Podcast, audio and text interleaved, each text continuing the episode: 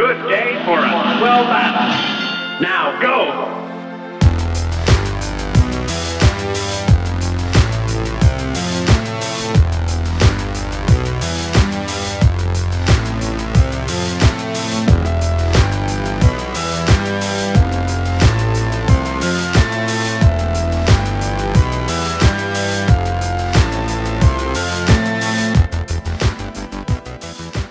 Aí, pessoal, tudo certo? Eu sou o Guilherme Pereira e sejam bem-vindos ao episódio 41 do InPixel Podcast, o seu resumão semanal das principais notícias do mundo dos games.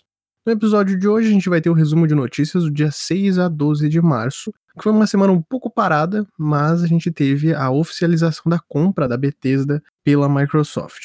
Antes da gente ir pro episódio, aqueles recadinhos de sempre, né? Uh, tu pode apoiar o InPixel através do PicPay ou Padrim, isso mesmo, gente, dá para apoiar financeiramente o InPixel através dos planos de 1, 2, 5 e 10 reais. Cada um desses planos aí tem recompensas diferentes, como ser citado nos episódios, aparecer no hall dos apoiadores lá das redes sociais, ajudar até mesmo a escolher os temas do Pixel por Pixel e até mesmo ajudar nas pautas, mandar um áudio pro Pixel por Pixel. Tem algumas recompensas aí bem legais, bem interessantes. Os links aí estão na descrição e também lá nas redes sociais. Vocês podem acessar por lá e se vocês tiverem interesse em apoiar, qualquer valor é muito bem-vindo, ajuda bastante. O InPixel faz parte do Podcasters Unidos, que é uma iniciativa que apoia pequenos podcasts, a galera mais underground que está começando uh, no ramo de podcasts. Então, entrem lá no Instagram do Podcasters Unidos, é Podcasters Unidos. Lá vocês podem encontrar diversos outros podcasts. E tu pode ouvir o InPixel através do Spotify, Podcast Addict, Deezer, Apple e Google Podcasts, Castbox, Pocket Casts, Amazon Music, Radio Public Breaker, Anchor e agora também no Cast Root. E esses foram os recadinhos, vamos lá pro bloco de lançamentos e novidades. E antes, só lembrando para quem perdeu o último episódio, lá eu comentei sobre a mudança do InPixel. Agora o InPixel tem um novo formato, ele é mais compacto, vai ter episódios menores e tal, menos notícias. No episódio anterior, no episódio 40, eu explico certinho o porquê. Então a gente já vai direto pro bloco de lançamentos e novidades.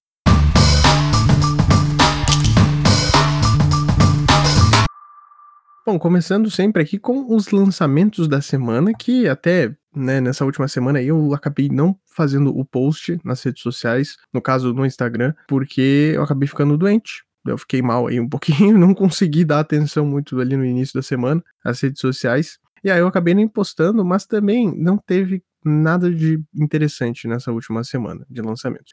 O que eu vou citar aqui vai ser só dois relançamentos de jogos que já saíram anteriormente, mas que chegaram pro Switch Ali no dia 9, a gente teve o Apex Legends chegando ao Switch. E depois, no dia 12, na sexta-feira, o Crash Bandicoot 4 It's About Time chegou ao Switch também. E foi confirmado também no dia 12 que no dia 26 o Crash chega aos PCs. Então já complemento aqui a notícia.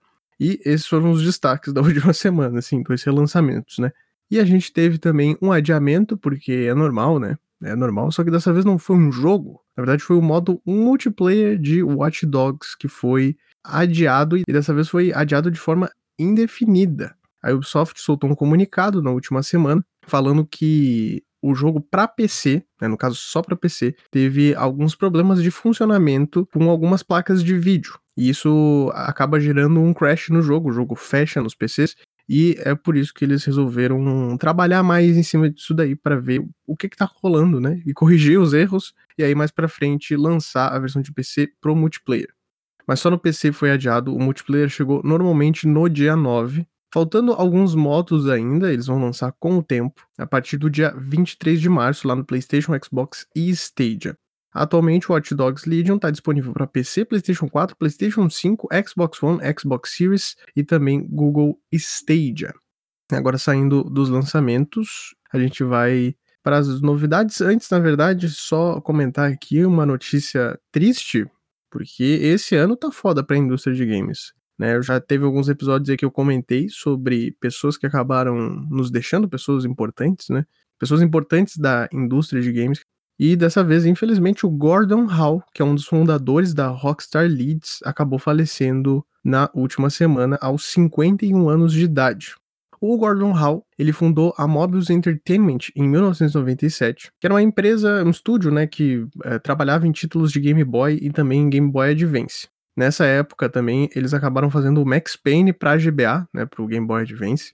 E lá em 2004 a Take-Two comprou a Mobius e aí o estúdio mudou de nome, se tornou Rockstar Leeds. Isso é comum lá na, na Take-Two, quando eles compram alguns estúdios e passam para Rockstar cuidar, acabam mudando o nome do estúdio para Rockstar alguma coisa. E o Gordon Hall, no comando do estúdio, acabou desenvolvendo alguns jogos aí bem importantes para a série GTA, como o GTA Liberty City Stories e também o GTA Chinatown Wars. São importantes, né, mas são os jogos menores da franquia. Infelizmente aí a gente perdeu mais uma pessoa importante da indústria de games e, cara, esse ano tá foda. E, novamente, não teve informação, né, do porquê que ele faleceu, quais as razões, mas também tanto faz, né? Então, mas fica aí a informação para vocês. Agora sim, indo para as novidades. Primeiramente, a gente teve aí uma notícia bem interessante falando sobre dados de consoles. Isso somando consoles, hardwares, jogos e também serviços que envolvem né, os consoles ali. Essas informações vieram diretamente da Ampere Analysis, uma empresa que trabalha com estatísticas, né? E essas são as informações aqui que foram passadas. Ano passado, essa soma aí dos consoles com hardware, jogos e serviços, é, ao total, somando todos os consoles faturaram quase 54 bilhões no ano passado. 53,9 bilhões de dólares. Comparando com o ano de 2019, teve um aumento de 19%. E a projeção pro ano de 2021 é que aumente um pouquinho, mas pouquinho entre aspas, porque continua sendo muito, porque a gente tá falando na casa de bilhões, vai chegar possivelmente a um faturamento de 58,6 bilhões de dólares. E quem que tá na frente? Bom, a Sony ainda tá na frente, com 46% do mercado é dela, não tem como. 31% é da Nintendo e aí 23% é da Microsoft. E um dado aqui importante que com certeza vai aumentar cada vez mais com o tempo é os dados referentes a conteúdos digitais. As compras de jogos digitais, também de itens ou coisas do tipo, já representam 67% do total, o resto sendo né, a parte física mesmo, que o pessoal vai lá e compra em lojas ou pede através de lojas pela internet ou coisa do tipo. Isso aqui é um número que né, vai aumentar ainda mais. É claro que teve um aumento ali em 2020 porque, infelizmente, tivemos a pandemia, né? Mas é isso aí, né? São bons números para os jogos e cada vez vai aumentar mais isso daqui.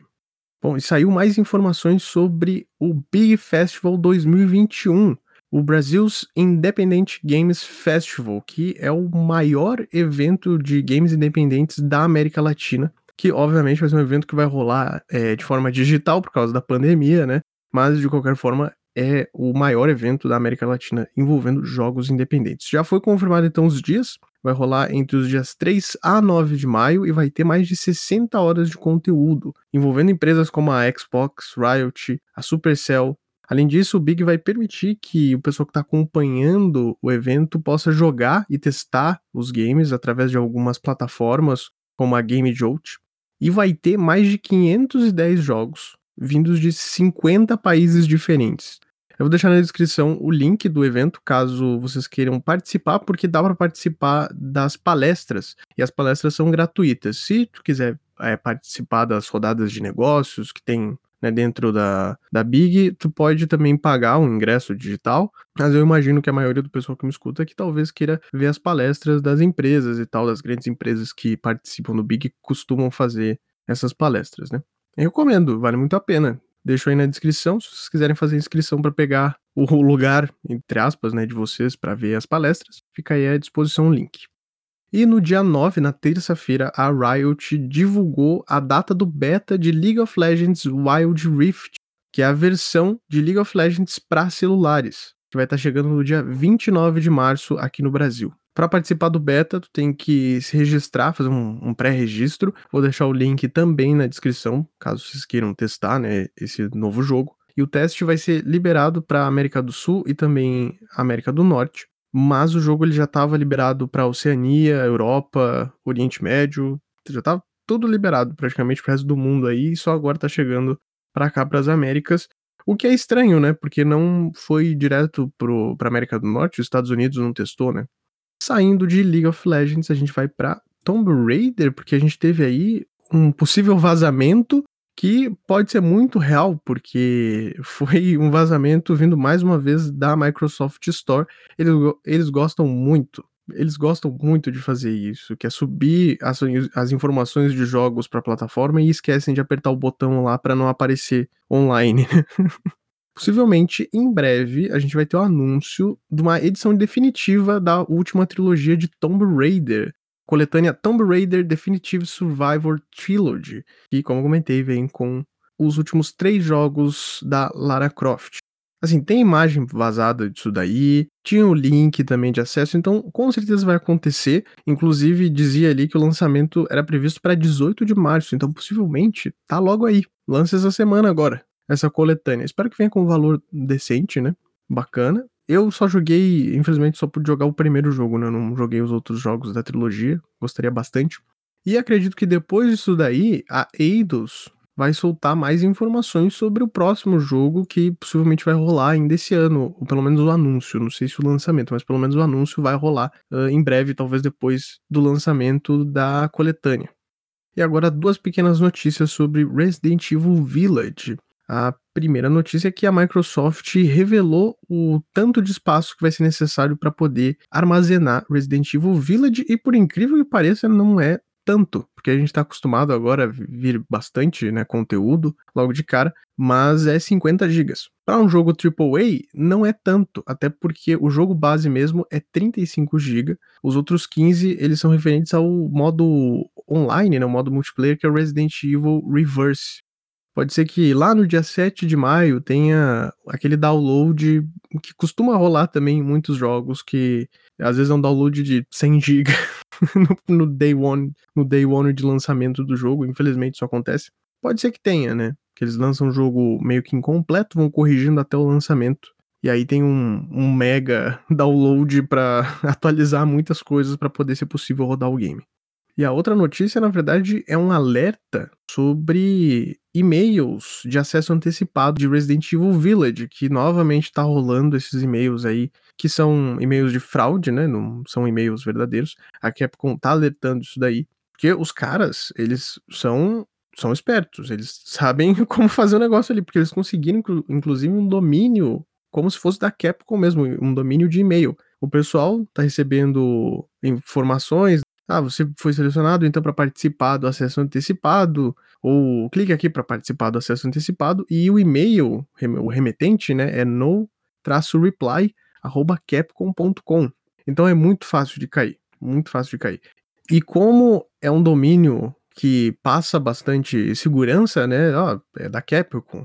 Eu vou clicar aqui para entrar nesse link e tu acaba colocando algumas informações uh, nesse formulário que possivelmente aparece ali, e aí tu passa um monte de informação para os hackers e eles conseguem acessar a tua conta, né? E possivelmente eles pegariam dados bancários ou coisa do tipo. E a Capcom já tá mandando um monte de e-mails aí pro pessoal comentando sobre isso daí, ó. Não caiam na bait do noreply@capcom.com que não é nosso. Isso daí é um perigo principalmente pra galera que tem canal no YouTube, tem canal de stream e tal. Possivelmente essa galera vai sofrer bastante com isso, vai receber muitos e-mails de acesso antecipado aí. Porque essa galera costuma, a galera mais hypada, principalmente, eles costumam receber e-mails das publishers e tal, do pessoal do marketing, mandando é, keys para participar de acesso antecipado, coisa do tipo. Então aí, mais um esquema aí para cuidar. Resident Evil Village chega no dia 7 de maio para PlayStation 4, PlayStation 5, Xbox One, Xbox Series e também PC. Para finalizar, então, o bloco, a gente vai falar aqui sobre o novo jogo de Tartarugas Ninja que foi anunciado na última semana. Jogo inspirado no clássico jogo de Super Nintendo, o Turtles in Time, que é inclusive muito bom. Esse jogo é muito bom. Nossa, é muito bom. Eu joguei ele muitas vezes. Ele é muito bom é o Teenage Mutant Ninja Turtles Shredder's Revenge, que vai ter aquele visual clássico lá de 87 por aí, e vai ter como publisher a Dotemu, que recentemente publicou o jogo Streets of Rage 4, e vai ter desenvolvimento por parte da Tribute Games, que trabalhou no Scott Pilgrim vs. The World The Game. Então, essa galera aí sabe muito bem no que, que eles estão trabalhando, porque o jogo ele vai ser naquele visual clássico, né, do, naquele estilo de visual clássico lá do Super Nintendo, vai ser side-scroller do estilo Banner Up. Então, essa galera manja o que, que eles estão fazendo, né. Eu vou deixar o link do trailer na descrição para vocês darem uma olhada, tá bem legal. Inclusive, para quem se lembra, para quem jogou o Turtles in Time, tinha aquele lance de pegar os ninjas e tacar na tela. Então, vai ter isso também. Eles resgataram isso daí. Tu vai poder tacar os ninjas na tela de novo. E a sinopse que a gente tem até agora é que o Bebop e o Rocksteady, que são dois inimigos clássicos aí das Tartarugas Ninja, eles vão estar tá buscando alguns maquinários, tal, juntando, acumulando alguns maquinários aí, porque esses maquinários aí têm a ver com os planos, o novo plano de Crank e também do Destruidor. O Destruidor, né, que é o principal vilão das tartarugas e, né, tem tá no nome do jogo. Shredders, que é o nome em inglês, né, do, do vilão. Fiquei bem empolgado pra esse jogo. Eu curti pra caramba o trailer, gostei do que eu vi ali. E é massa que eles pegaram esse estilo retrosão aí, eles não foram pensando, ah, vamos fazer um, um estilo 3D que já rolou um tempinho atrás, eu não lembro. Na verdade, tempinho não, acho que faz bastante tempo. Eu não lembro o nome do jogo, mas teve algo assim, eu não sei se foi um remake, alguma coisa assim, do Turtles in Time, mas não é lembrado. Jogo pouco conhecido também, que ele é em estilo side-scroller, banner up, só que ele é em 3D em vez de ser 2D. E é isso, vamos pro último bloco, o bloco com o destaque da semana.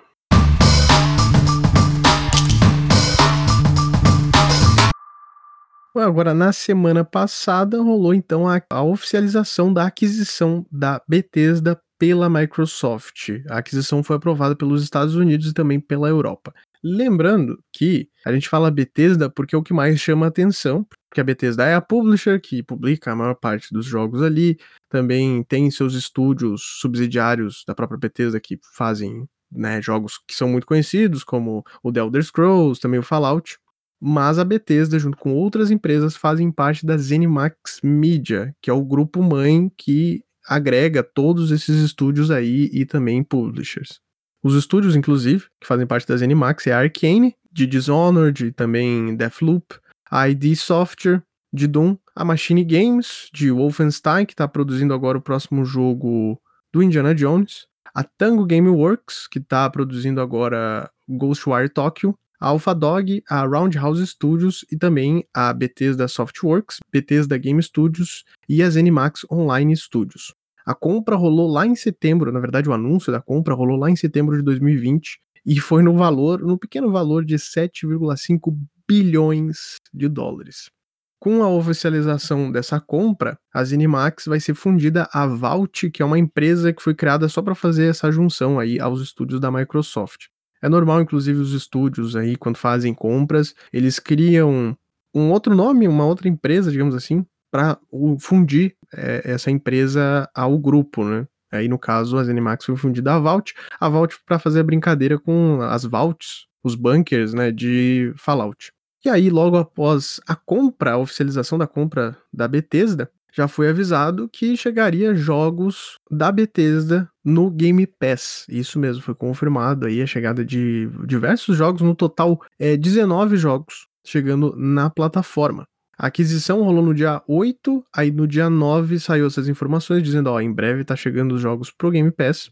E aí saiu uma listagem no dia 11, eu vou citar aqui toda a listagem, e no dia 12 a gente teve a seguinte lista chegando ao Game Pass e é uma lista muito boa, tem muito jogo bom aqui.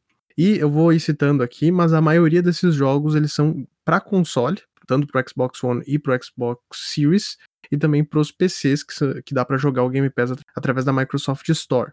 Se tiver algo de diferente, eu cito aqui, mas a maioria é para consoles e também PCs. Então, os jogos que chegaram são o Dishonored Definitive Edition, Dishonored 2, Doom de 1993, Doom 2, Doom 3, Doom 64, Doom Eternal, The Elder Scrolls 3 Morrowind, The Elder Scrolls 5 Skyrim, o The Elder Scrolls Online, que aí é só para consoles e também roda através da nuvem, o The Evil Within, Fallout 4, Fallout 76, Fallout New Vegas, que é só para os consoles, Prey, Rage 2, Wolfenstein The New Order, Wolfenstein The Old Blood, Wolfenstein Young Blood, e eu citei 19 aqui, né, como eu falei antes, mas aí eu não vou saber informar, porque eu não tenho como conferir isso daí, mas para quem tiver o Game Pass aí, se puder é, confirmar para mim, mas teve uma, algumas listagens que estavam dizendo que tinha um jogo não listado, que seria o The Elder Scrolls 4 Oblivion. Então eu não sei dizer se esse jogo chegou à plataforma,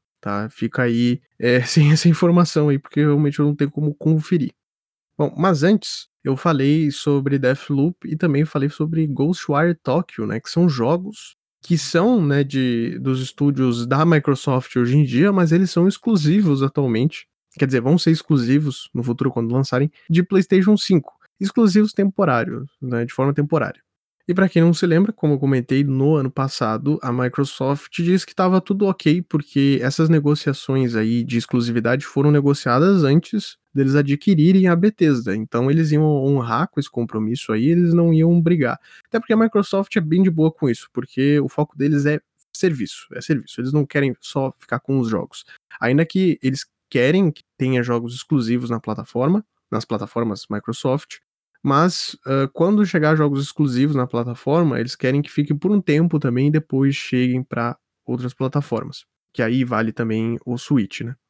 Saiu na semana passada um. Na verdade, não é nem um trailer, é um. É um comercial que tá rolando, inclusive dá para pegar esse comercial de 30 segundos aí no YouTube, por exemplo falando sobre exclusivos para o console PlayStation 5, só que é, com asterisco e um monte de letrinha bem miúda falando que não são exclusivos de forma definitiva, né? São exclusivos temporários. E aí eles falam sobre Deathloop e o Ghostwire Tokyo, que também vão estar disponíveis para PC, né? E depois de 12 meses pós o lançamento aos cons no, nos consoles do PlayStation 5, os games vão ir para as outras plataformas. Aí no caso vai ir talvez pro Game Pass ou coisa do tipo. Além disso, tem o Godfall, kkkk, kkkk Godfall, que também, tá, também é de PC, não é exclusivo de PlayStation 5, e o Final Fantasy XVI, que vai chegar no PlayStation 5 como exclusivo temporário e depois, a partir do dia 12 de maio de 2021, ele pode chegar a outras plataformas. E foi isso referente à parte da Bethesda indo né, oficialmente para Microsoft mas para encerrar o episódio, eu só vou falar aqui sobre uma atualização que vai rolar a partir do dia 16 de março no Xbox Series, que é uma grande atualização até, que vai corrigir e melhorar diversas coisas, como uh, principalmente os jogos retrocompatíveis, né? Até porque tá chegando essa nova onda aí, né, de jogos da Bethesda, eles querem dar uma atualizada boa no sistema para rodar muito bem os jogos retrocompatíveis, né, pegar os jogos que são de Xbox One e que vão rodar no Xbox Series eles também vão corrigir a parte de conquistas, fazer melhorias gráficas, até com um boost de FPS, vão melhorar o gerenciamento de assinaturas. Também ali no dia 16 vai ter o lançamento do headset sem fio oficial da Xbox, e aí eles vão melhorar a aba de acessórios para ter outras opções ali para melhorar a equalização e coisas do tipo, já que é um produto oficial da Xbox. E eles também vão corrigir algumas coisas ali do Game Pass e do Xbox Live Gold, é, colocando mais informações para os assinantes. E foi isso para esse episódio. Sim, um episódio bem mais curto, mas como eu falei, no episódio 40 eu explico certinho lá. Eu, tô, eu fiz isso, eu fiz essa mudança do episódio porque eu precisava. Mas escutem lá o episódio 40, caso queiram saber mais sobre isso daí. E é isso, gente.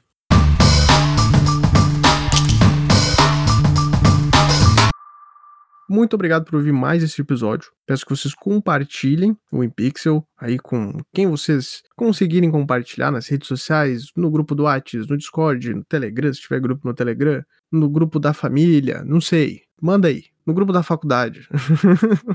Aonde puderem mandar o InPixel, mandem, por favor, que me ajuda bastante, ajuda muito mesmo. Segue o InPixel também nas redes sociais, é arroba InPixel Podcast no Twitter e Instagram. E mais uma vez um agradecimento especial aos apoiadores do Impixel, principalmente a Gabriela Rodrigues, Boliveira, João Pegando Fogo, Kilton Fernandes, Ramiro Ramos, Matheus Pereira e Carolina Zanatti. Sigam o Podcasters Unidos lá no Instagram, arroba Podcasters Unidos. E é isso, gente. Valeu, se cuidem e até o próximo episódio.